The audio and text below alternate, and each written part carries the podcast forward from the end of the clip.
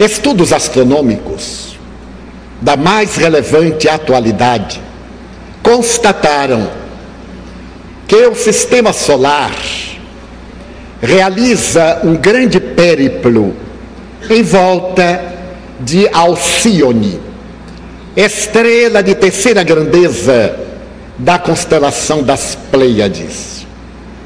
A constelação das Pleiades, constituída de sete estrelas, somente conhecidas neste momento seis, faz parte da constelação do touro, que é constituída por centenas de astros. E Alcione, segundo as observações astronômicas, é a estrela mais brilhante desse conjunto.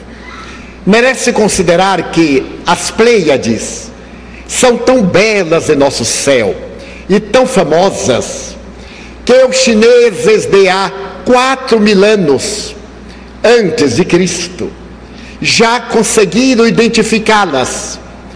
E posteriormente os gregos, através da poemática mitológica, procuraram interpretá-las como sendo a materialização de alguns deuses que foram fixados no imenso zimbório celeste. Astrônomos como Frederico Guilherme Bezel, como Otto Hess e outros como José Comas e Edmundo tiveram ocasião de constatar que o nosso sistema gravita em torno dessa estrela fulgurante, apesar de ser de terceira grandeza. Não é de estranhar, porque o nosso sistema é resultado de uma estrela de quinta grandeza, o nosso Sol. E a força de atração de Alcione é de tal magnitude que todo o sistema solar gira em uma elipse grandiosa durante 26 mil anos, quando encerra o seu périplo.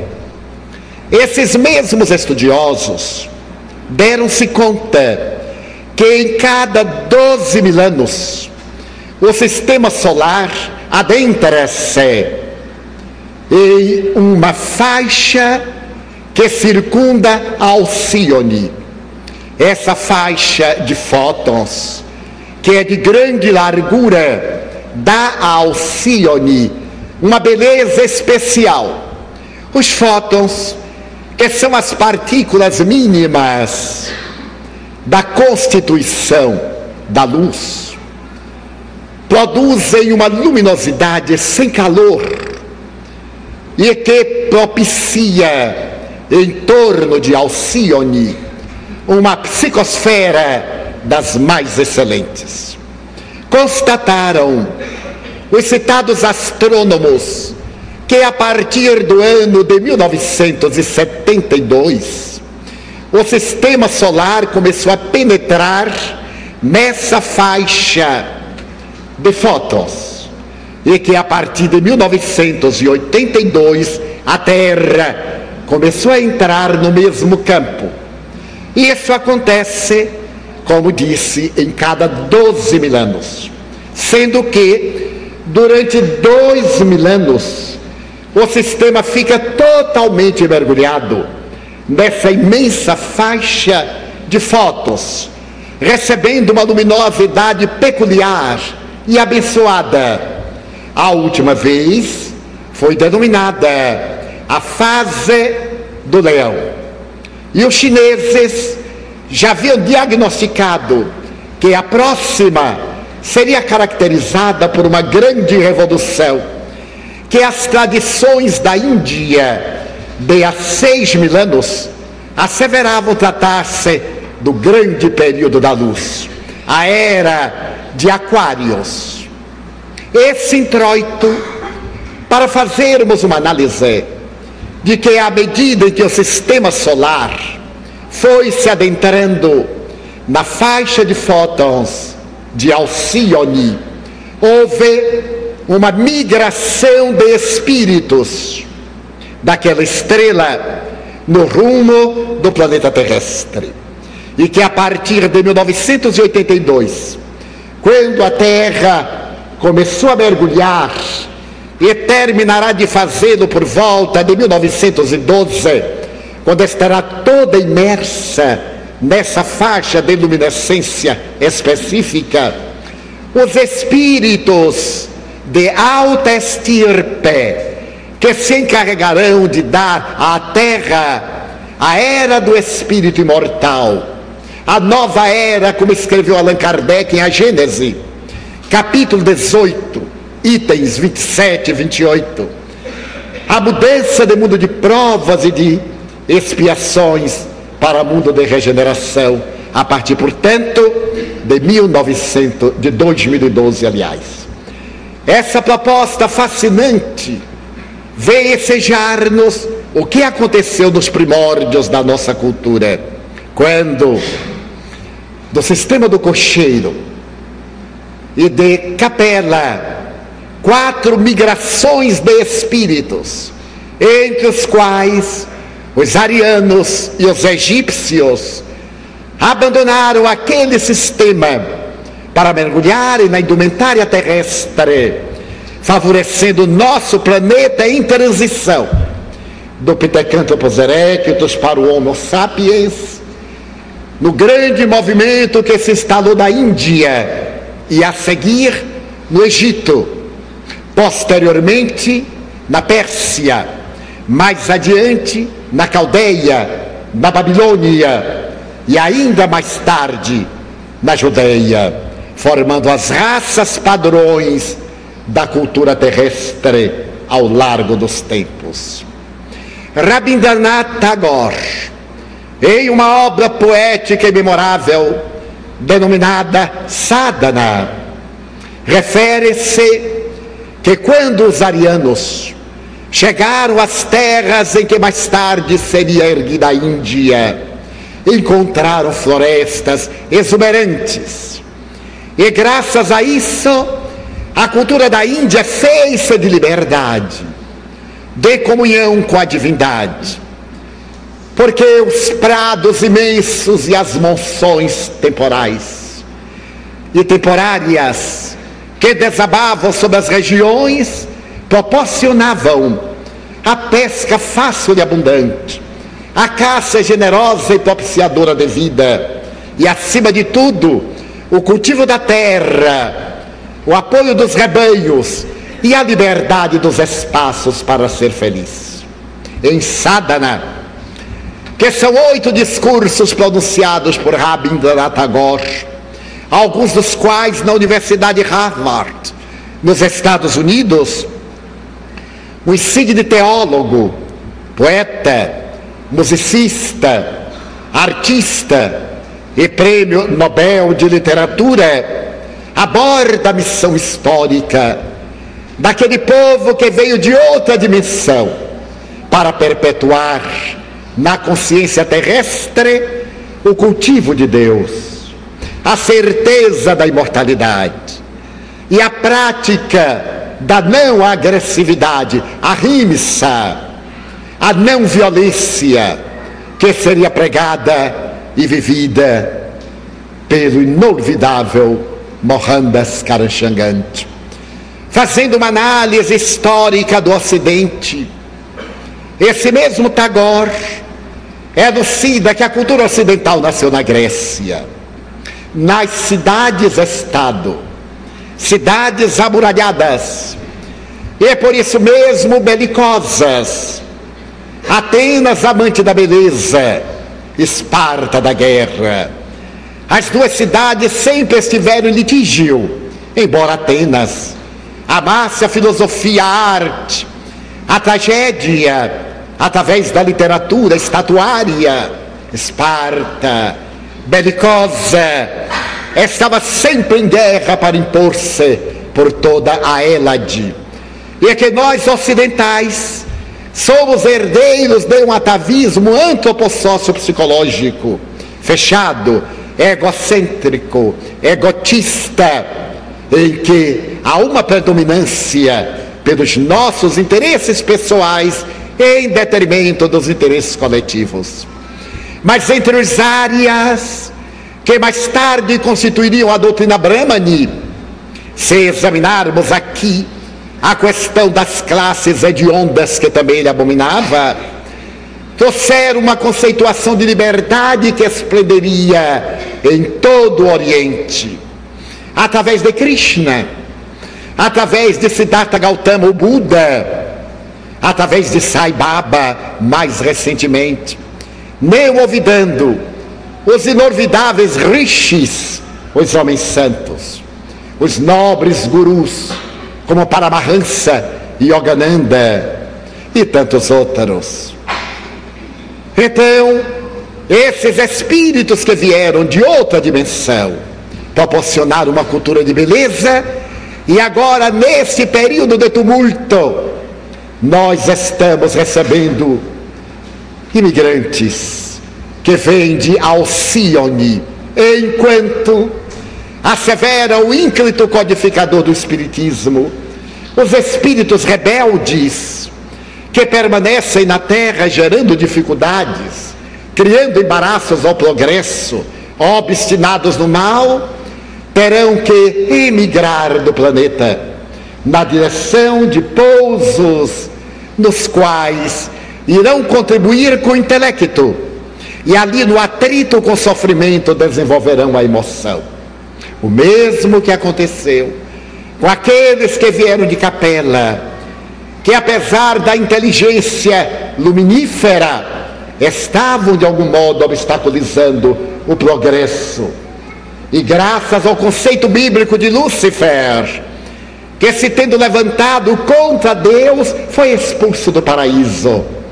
Essa expulsão, certamente temporária, permitiu que retornassem depois que se houveram modificado na estrutura do planeta, ainda em desenvolvimento do primarismo para a civilização. Então nós passamos a receber espíritos desenvolvidos intelectualmente, mas não necessariamente evoluídos do ponto de vista moral nesse momento.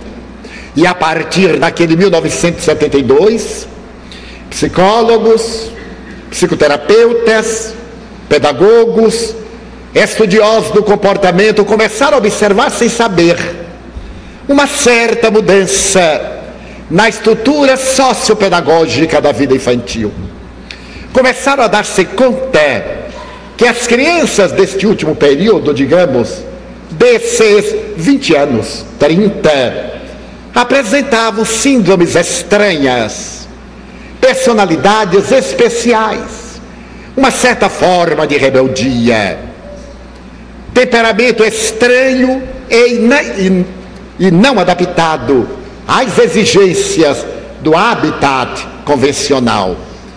Depois de largos estudos, essas crianças foram classificadas como portadoras de transtorno do déficit da atenção, TDA, ou foram consideradas crianças T, transtorno D, do déficit A, de atenção, H, hiperativas.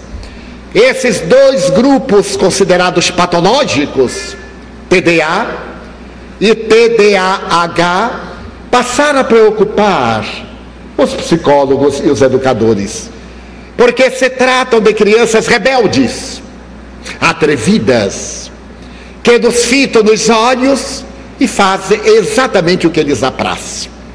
Estudos mais profundos tentaram estabelecer uma correlação de natureza elétrica no sistema nervoso, produzindo esses temperamentos hiperativos ou esses temperamentos reativos.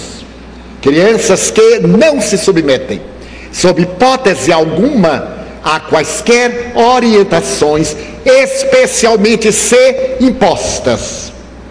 A partir de 1982, o número delas cresceu assustadoramente. E a partir de 2000, chegam já à casa de alguns milhões de crianças supostamente portadoras de transtorno da personalidade e da atividade, da afetividade.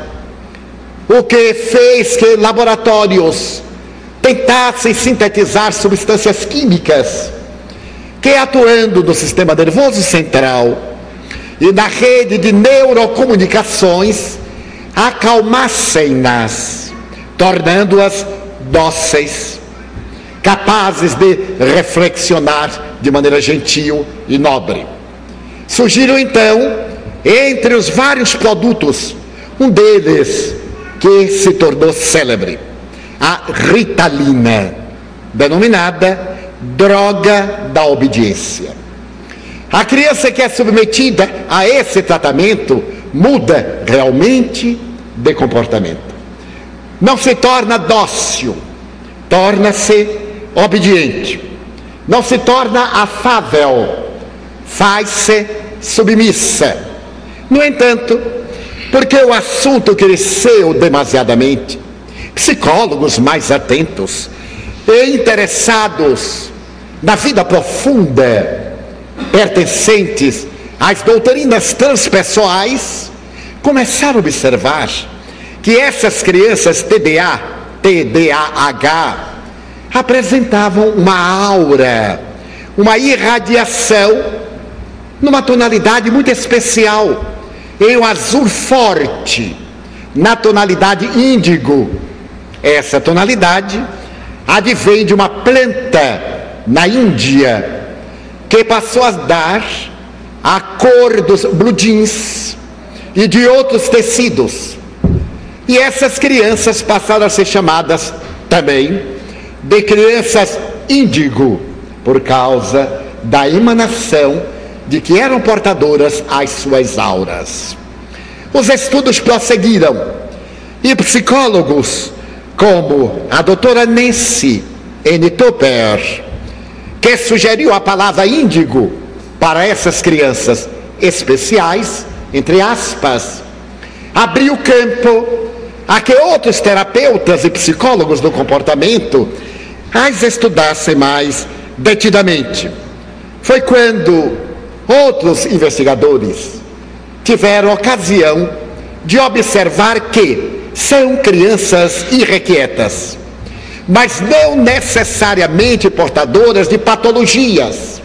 Existem as crianças TDA, as crianças TDAH, mas também existem crianças com aquelas características não patológicas, não doentes.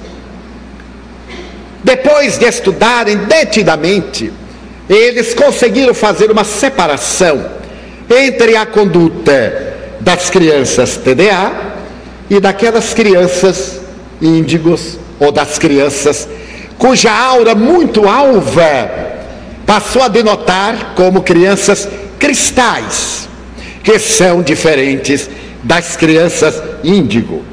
São dóceis. Nem sempre atendem às nossas imposições de adulto, mas elas permanecem em uma situação de meiguice, de afabilidade, embora façam o que lhes apraz, em uma forma de autossuficiência. Elas nos olham como se estivessem conscientes de quem são. Apresentam uma forma de independência de conduta e têm algumas dificuldades na área das nossas imposições.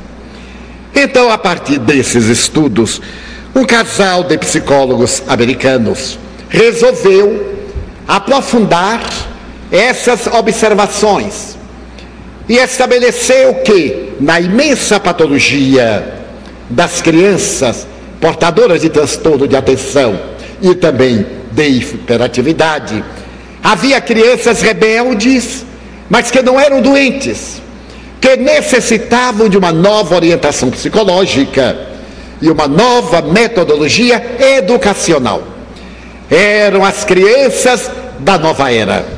Essas crianças estavam na Terra com uma finalidade especial de criar biótipos para o futuro da humanidade, Da mesma forma, dizemos nós, que aqueles que vieram de capela criaram esse biótipo físico, os caracteres morfológicos das diversas raças. Essas crianças agora vieram também proporcionar-nos uma biotipia de natureza transpessoal, de natureza transcendental. Vieram para criar modelos perfeitamente intelectuais e abrirem espaço ao sexto sentido, no qual nós estamos entrando lentamente. O sentido da percepção extrafísica, o sentido de natureza intuitiva. Essas crianças, por incrível que pareça, conseguem comunicar-se umas com as outras através da telepatia. E muitas vezes essas comunicações faz que elas manipulem os adultos. Por exemplo, se são meninas, elas manipulam os genitores masculinos. E se são meninos, eles manipulam os genitores femininos. Conseguem manipular as mães, fazer chantagem, terminar por conseguir o que almejam, enquanto que as meninas, por sua vez, conseguem, manipulando os pais, terem atendido os seus pequenos caprichos. Então, os observadores estabeleceram que essas crianças índigos nascem e sentem-se como seres diferentes, como seres nobres. Deu a impressão de que são até superiores aos pais. Elas acreditam merecer estar neste mundo. Este mundo parece que foi preparado para elas. E se surpreendem quando não são compreendidas ou quando as pessoas não pensam da mesma maneira em relação à sua conduta. Não tem problema de não estima. Elas têm um tipo de consciência embrionária de que devem ser respeitadas.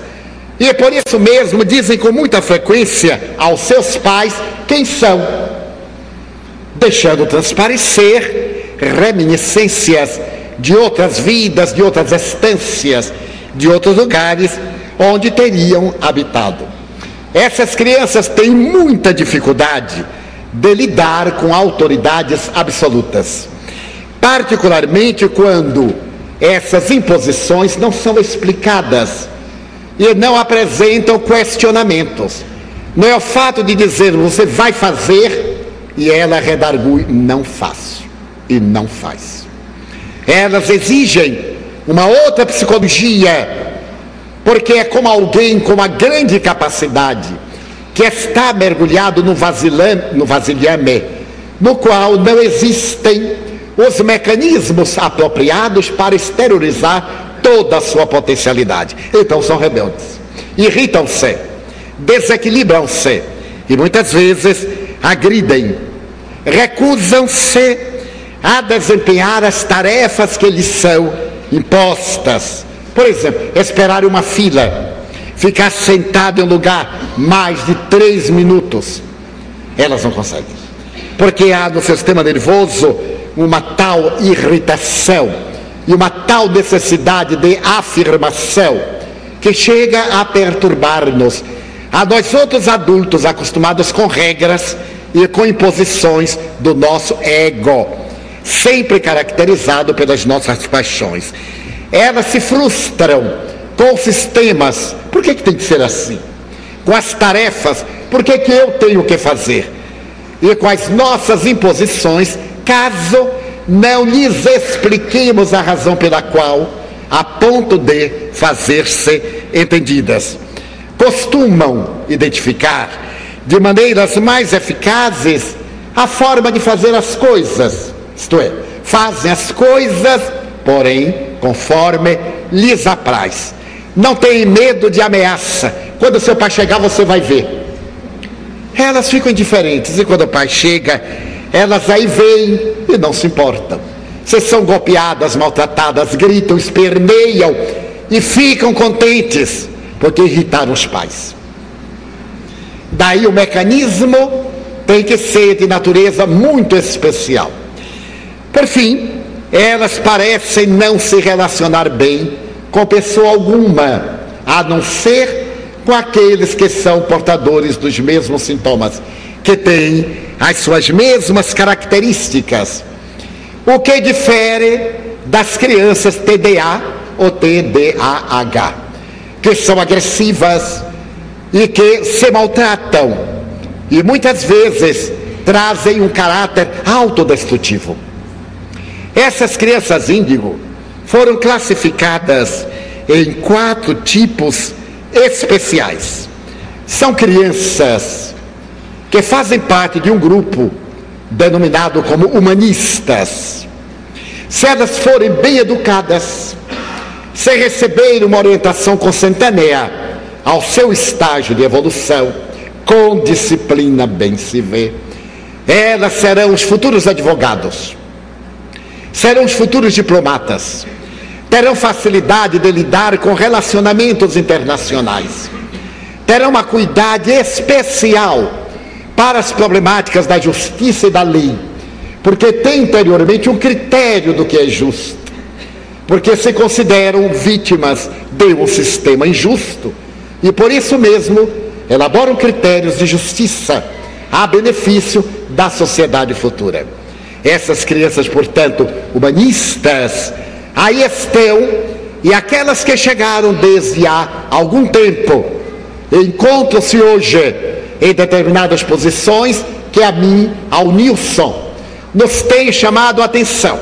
Por exemplo, nós observamos que nos últimos anos, um grupo de promotores de justiça, jovens, relativamente jovens, entre 20 e 35 anos, têm conseguido investigar a vida de pessoas corruptas com uma dignidade a toda a prova.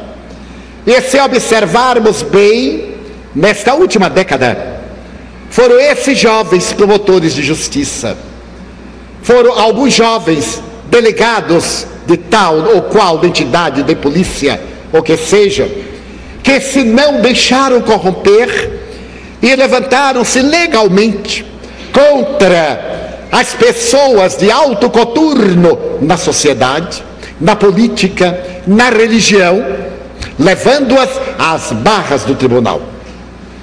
Portanto, nós observamos que houve uma mudança, porquanto esses encargos estavam sempre em mãos de pessoas idosas viciadas, de pessoas de estado comprometidas, de pessoas que legislavam exclusivamente em interesse do seu ego e daqueles aos quais se vinculavam. Mas de repente, no Brasil e no mundo, agora mesmo no Japão, nós vamos ter o primeiro-ministro que é o mais jovem da história do Japão depois da Segunda Guerra Mundial. Claro que aos 51 anos ele não se encaixa nessa classificação, mas desejamos apresentar uma revolução. Se nós olharmos na política internacional, a mulher, desde Indira Gandhi, passou a administrar países machistas e desempenhar a tarefa com uma tal pujança que vem surpreendendo a cultura tradicional pela grande capacidade na política desenvolvida por mulheres. Temos agora a Alemanha, na sua história pela primeira vez, administrada por uma mulher extraordinária, que viveu na parte oriental sob o regime comunista e a ditadura terrível da cortina de ferro. Temos no Chile também uma outra mulher esplendorosa, para não recorrermos ao exemplo de Margaret Thatcher, a chamada ministra de ferro da Inglaterra. Então está havendo uma revolução que nós não nos estamos dando conta. Apegados à sistemática do lado negativo, só temos visto na terra desaires, violências, misérias, e não estamos observando uma sutil mudança, uma psicosfera que anuncia até o ano de 2052 segundo os nossos amigos espirituais, a mudança real para um mundo de regeneração. Claro que não será o mundo dos beijinhos, da fraternidade, da plenitude, para o mundo de regeneração. Nesse mundo de regeneração, é claro, haverá novos parâmetros que estão sendo estudados na atualidade, que estão sendo apresentados por esses humanistas e por aqueles que já virão logo depois deles. Porque os índigos irão preparar a nossa organização neuronial para que os espíritos cristal, aqueles missionários, encontrem em nós as respostas orgânicas para desempenharem as tarefas do mundo melhor.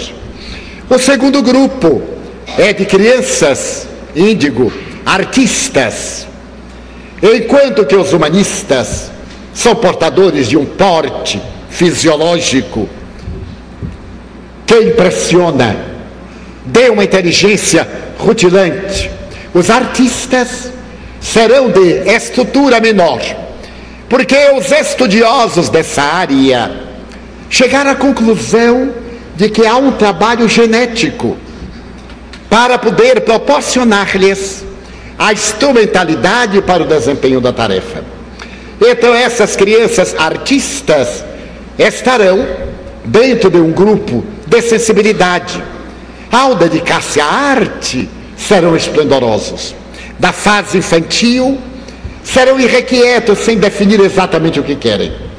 E os psicólogos recomendam: se ele se dedicar à música, não compre um piano, alugue, porque logo, logo ele enjoa do piano e larga. É uma das características. Não lhes dê brinquedos muito caros, porque para a criança índigo é indiferente o preço. O que interessa é o brinquedo. Não diga que a criança é destruidora. Ela não arrebenta o brinquedo. Ela olha como é que o brinquedo foi constituído. E como não sabe desmontar, ela vai tirando as peças conforme lhe apraz. No fundo, é a curiosidade de descobrir a causa. Então, as crianças artistas, pela sua sensibilidade, podem tornar-se criminosos seriais. A maioria das crianças homicidas nos Estados Unidos e na Europa, estudada pelos especialistas dessa nova era, apresentavam as características humanistas e artistas, porque contrariadas, recalcadas, criaram conflitos. As nossas exigências descabidas, o descuidado dos pais, que preferem remunerar educadores, empregados, babás, enfermeiros, para exercer a tarefa que a eles a vida delegou e que eles escolheram, porque procriaram porque quiseram. Essas crianças tornam-se rebeldes e muitas vezes matam os próprios pais. E aqueles que revelaram crimes hediondos na escola, como aconteceu na Escócia, na América do Norte e em outros países, eram portadoras desses maus tratos que a sua mente privilegiada resolveu elaborar um mecanismo de desforço, sem ter a lucidez moral, a consciência, para perceber que se tratava de crime. Na sua insania e na sua ignorância, falta de consciência, era necessário chamar a atenção e impor. Daí, não é conveniente que se pense que toda criança índigo será necessariamente um anjo é uma criança portadora de alta capacidade mental, de uma grande inteligência, que deve ser perfeitamente orientada para que a sua aplicação seja coroada de resultados satisfatórios, quando não exitosos.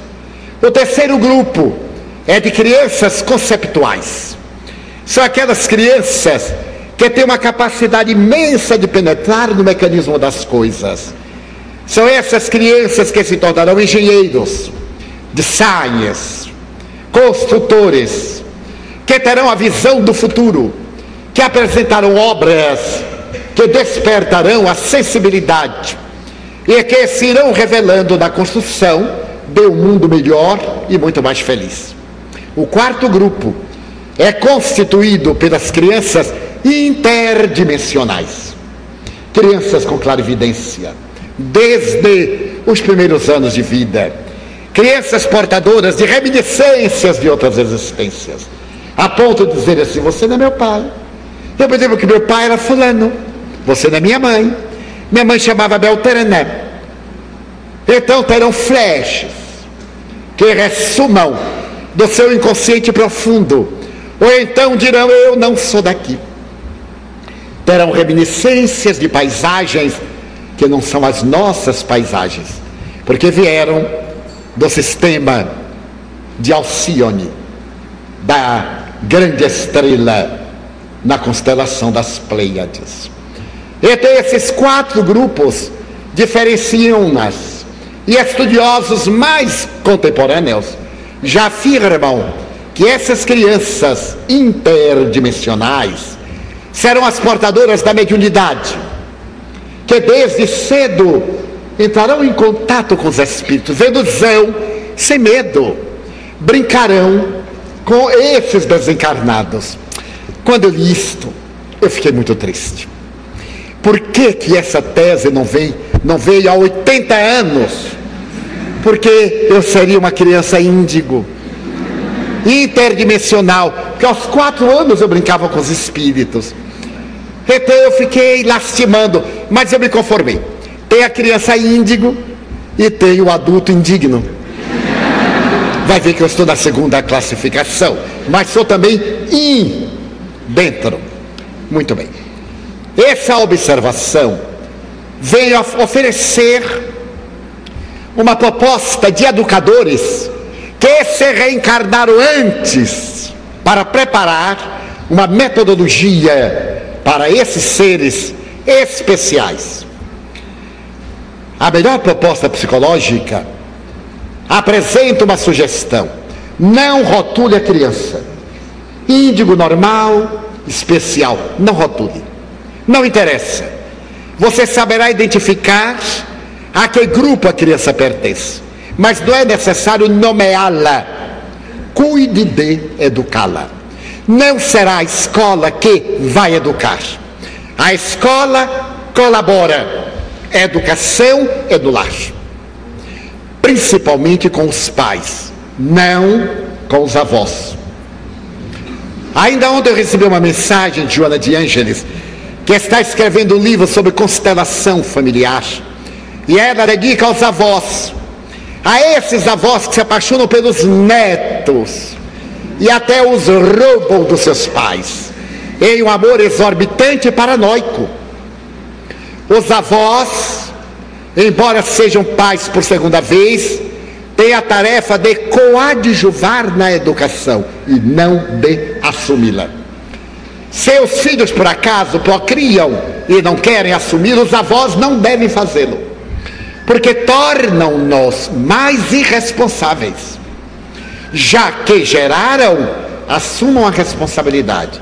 Claro que existem questões especiais, há exceções, mas genericamente nós nos tomamos de uma afeição pelo neto, achamos que o filho não sabe educar, que a nora, aquela terrível, não é mãe, aquilo não é mãe, é uma fera. É o que o menino merece. Ele não nasceu ali por injunção do acaso. Há leis. E também os avós não interferirem no relacionamento dos cônjuges, dos parceiros. Quem elegeu o parceiro, que é o suporte. Os pais devem sempre ser conciliadores quando passam a avós. E a Joana de Anjos faz uma pergunta, é muito fácil de entender. Quando você estava educando, você gostaria que seus pais interferissem nos seus métodos educacionais? Então, não faça outrem o que você não gostava que se lhe tivessem feito. Esta é uma das regras de ouro do Evangelho de Jesus. Daí a função dos avós da educação da criança índigo não é de carregar ao colo, de ocultar os erros, de estimular os vícios, em um pieguismo de um amor paternalista e defeituoso. E também não entrar na tarefa da educação levando aos pais conflitos e gerando na criança desconfiança em relação aos seus pais. Quando algo lhes parecer inadequado, haverá sempre um momento próprio para uma conversa de pai para filho, de mãe para filha, de sogro para genro, de sogra para nora, mas no estado de cordialidade, evitando-se as clássicas rixas.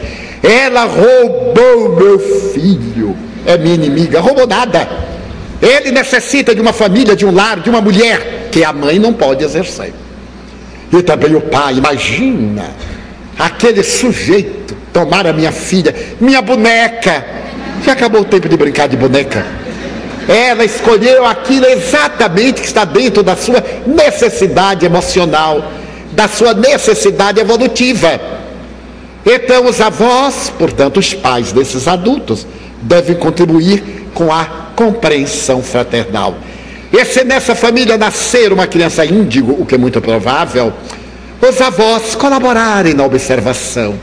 Agora que dispõem de mais tempo, de mais experiência, que acalmaram muitas ansiedades, podem ver aquilo que os pais agitados nessa luta tremenda do dia a dia nem sempre logram captar. Convivendo mais, porque estão no lar, enquanto os filhos vão trabalhar, os pais das crianças poderão fazer observações muito judiciosas, contar acontecimentos hoje mesmo.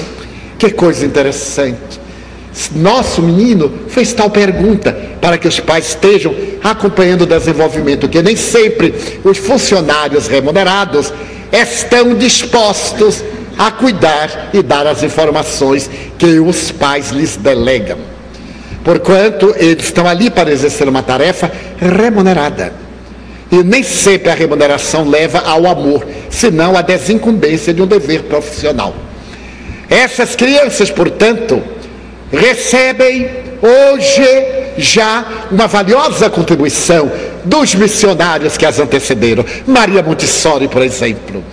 Em 1903, 1903, ela criou em Roma a Casa dei Bambini, o lar das crianças.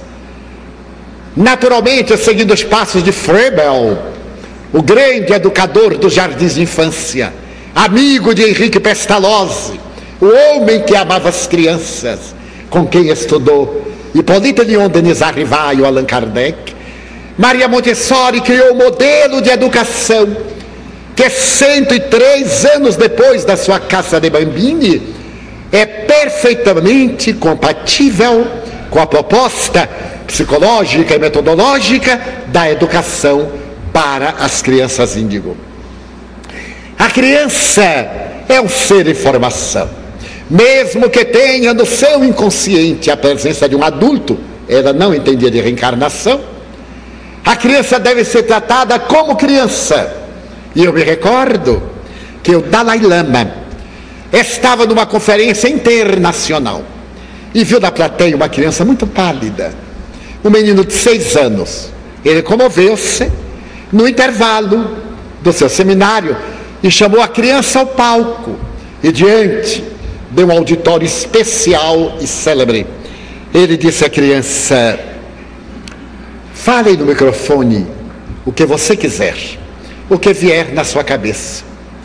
A criança levantou-se, olhou para todo mundo e disse: Eu tenho câncer, mas eu sou criança.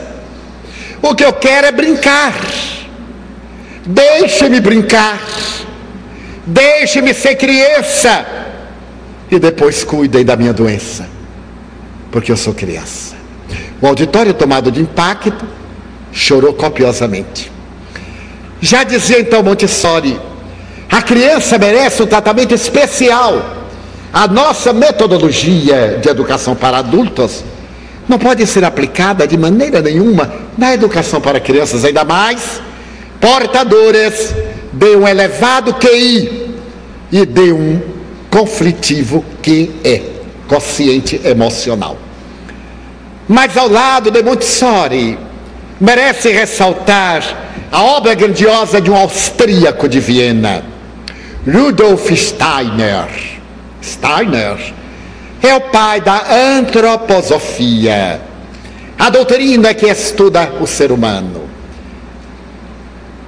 Rudolf Steiner, em 1929, criou a educação Waldorf, um método que ele inicia na Áustria, se propaga nos Estados Unidos e aparece no Brasil pela primeira vez em 1956, em que ele procura demonstrar que nem ser infantil, como a criança, nem ser adulto perante a criança.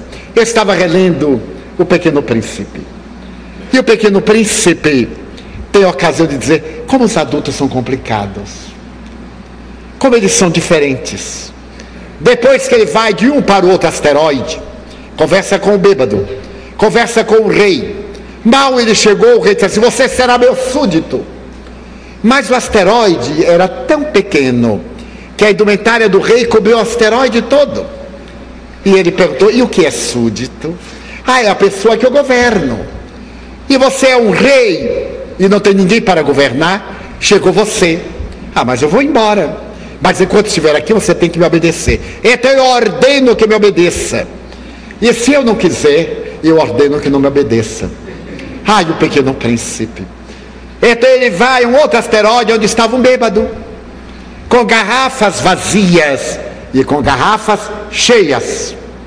E ele perguntou ao bêbado: Para que você bebe? Para me esquecer. Mas esquecer de quê? Que eu gosto de beber. Então, por que você não esquece? Porque a bebida não deixa. Então, o pequeno príncipe vai observando como nós adultos somos infantis e complicados. E eu vejo em nossas brigas de adulto, às vezes, ciúmes, palavras que nós achamos que são contra nós, porque somos complexados inferiores. Sempre a culpa é dos outros. Como é que disse tal coisa que me ofendeu, que me magoou? Uma pessoa que se magoa com palavras ainda está na infância psicológica. Tem que correr um psicólogo infantil. E como nós nos deixamos sensibilizar e perdemos a oportunidade de ser felizes por causa dessas quinquilharias emocionais que nós cultivamos pelo prazer mórbido de serem felizes. Não é tese minha, não, é do Pequeno Príncipe, é de Antoine Saint-Exupéry. E o Pequeno Príncipe diz assim: Ah, eu vou voltar para o meu planeta. Ele arrancou os baobás, arrancou as flores, mas sabia que iam voltar, porque havia sementes. Então, Rudolf Steiner propõe uma educação da criança com amor. Não é essa educação que a gente tem um salário e se desencumbe. Como vai demorar? mas chegaremos lá. Mas uma educação com amor, feita no lar. E a escola colabora através de métodos compatíveis, são o resultado da interação pais-professores. Quantas vezes os professores se negam, os, os pais negam-se a ir às reuniões onde serão tratados os problemas dos filhos? Ah, isso é coisa da escola. Mas quem foi que disse? Quer dizer que a escola é que tem que se interessar pelo meu filho e não eu. A escola é que tem que o corrigir e não eu. Sem ter métodos de correção. Porque esses métodos de educação de disciplina pertencem à família. Então, com as crianças índigo, nós teremos um arsenal de métodos, evitando sempre a negativa e explicando sempre a razão pela qual devem comportar-se de maneira edificante. Mas além deles, Piaget, a proposta de Piaget, como enriqueceu a educação nas décadas de 60 a 80, a sua psicologia e pedagogia infantis, como são ricas de sons, de cores, de ternura, como decodificou o cérebro infantil, para poder introduzirmos as informações a instrução, porque a educação é dada no lar. A escola instrui, orienta e a família educa através dos hábitos. Então estamos vivendo este momento de transição e já estão também chegando algumas crianças cristais. Os grandes missionários, Joana de Ângeles, falou-nos e declaramos-lo aqui publicamente e gravamos, que esse milênio, disse-o nos anos 90, seria celebrizado neste século por grandes tumultos até a sua primeira metade. Mas ele ficaria célebre na história da evolução do planeta, porque seria o século do amor, da religião, da arte, da beleza, da fraternidade. E ouvindo os benfeitores mais elevados, ela diagnosticava que a partir de 2052 a Terra estaria alcançando seu grande momento de renovação, deixando as grandes e trágicas dores para trás e abrindo o elenco das possibilidades felizes. Mas, em outras palavras, é o que diz Allan Kardec em A Gênese, no último capítulo, quando ele fala dos sinais dos tempos, que a terra não será destruída por um grande cataclisma, não será um fenômeno geológico, mas será um fenômeno espiritual, lento, a mudança dos seus habitantes, a transferência dos maus e a chegada dos bons. E isso em poucas gerações mudará totalmente o clima. Aqueles que forem para o exílio reeducar-se-ão. Ali no exílio, eles compreenderão a saudade do mundo perdido. Olharão, por exemplo, na direção do zimbório celeste e sentirão esta nostalgia, essa estranha saudade que às vezes nos acomete e nós não sabemos de quê, de algo que perdemos, de algo bom que já fruímos e que agora parece tão distante, a ponto de nos tornarmos melancólicos ante essas evocações, para, após havermos trabalhado o nosso mundo íntimo em recuperação de amor, voltarmos ao nosso proscênio, ao grande lar onde realizamos o nosso desenvolvimento antropológico. Concluída a tarefa ético-moral psicológica para vivenciarmos o reino de Deus na terra. Não foi por outra razão que Jesus disse: O reino de Deus está dentro de vós. Gostaria de encerrar essas rápidas considerações com uma bela página de um homem muito rico que experimentava viuvez e pai de um filho único que foi convidado para a guerra. Como mecanismo de fuga, desde a morte da esposa, além dos compromissos profundos com o filho, ele resolveu dedicar-se à aquisição de arte, quadros, dos melhores artistas, e transformou a sua casa palaciana em um verdadeiro museu, invejado por grandes colecionadores. Mas a guerra, que esse monstro ante de mil falsas, devorador terrível, ceifou a vida de seu filho. E ele soube que o seu filho morreu em um gesto de doação, salvando a vida de um companheiro. Mas apesar de ser um gesto de alta relevância, isso não foi suficiente para consolá-lo e para dar a esperança de que seu filho voltaria. Terminou a guerra. Meses depois, o jovem apresentou seu mordomo, pedindo licença para falar com o grande Senhor. E como o grande Senhor não recebia praticamente a ninguém, enclausurado no seu sofrimento, e na contemplação das suas obras de arte, o mordomo falou que era impossível, ainda mais, sem haver assinalado uma hora para aquele encontro. O jovem disse: Mas eu estive na guerra com o filho dele e gostaria de falar sobre os últimos momentos daquele grande amigo do meu coração. O mordomo estremeceu E correu ao amo e disse: É um veterano que viveu os últimos momentos ao lado do seu filho. O Senhor renovou-se, desceu do piso privado dos seus aposentos ao imenso hall e recebeu o estranho que trazia um volume muito bem embrulhado sob o braço. E o jovem disse: Um dever de gratidão, traz-me até o Senhor. Porque o seu filho morreu salvando-me a vida. Ele se interpôs entre mim e uma granada e teve a vida despedaçada para poupar a minha. Eu nunca me esquecerei do seu gesto. E gostaria de demonstrar a minha gratidão através desta pintura que eu fiz, do último momento do seu filho. Entregou-lhe o quadro, que o homem nervosamente abriu e percebeu a pintura. O olhar expressivo do jovem dando a sua por outra vida no salto que ele realizou. Não era uma pintura acadêmica. Era a pintura de um principiante. E então o rapaz disse: Por favor, eu sei que não tem beleza.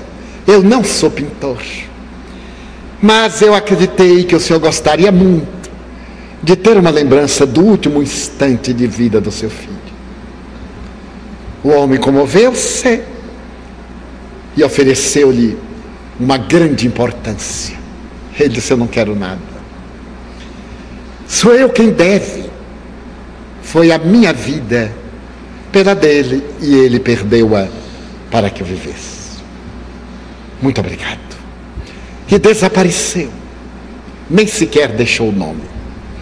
O homem colocou entre as telas mais caras da sua coleção aquela do seu filho, que era uma tela modesta. Em menos de um mês, desencarnou de saudades. O leilão foi da Christie, a grande casa de leilão de Londres, que tem filiais em poucas cidades do mundo.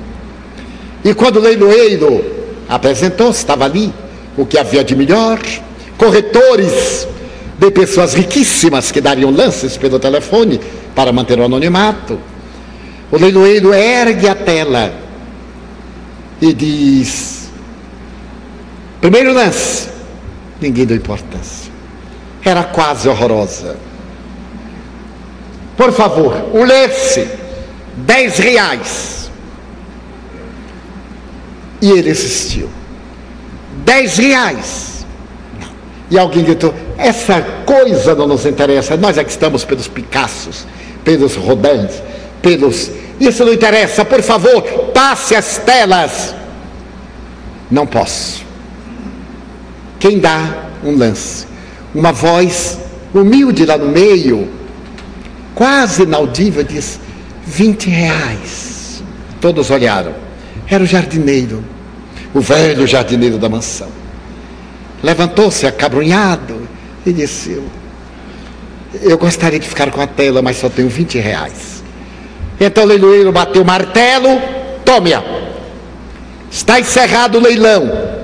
Mas como? Ainda nem começou. Bem, é que no testamento, que eu só poderia ler agora, está escrito que aquele que comprasse aquela tela ficaria com todas as outras grátis. Então ele é dono de todo o patrimônio. Em homenagem ao artista anônimo que pintou o último instante do seu filho. Em nossa vida há telas de alto preço, mas somente uma que tem valor aquela que expressa o amor pelo qual um homem singular de Nazaré deu a sua pela nossa vida para perpetuar a arte da abnegação.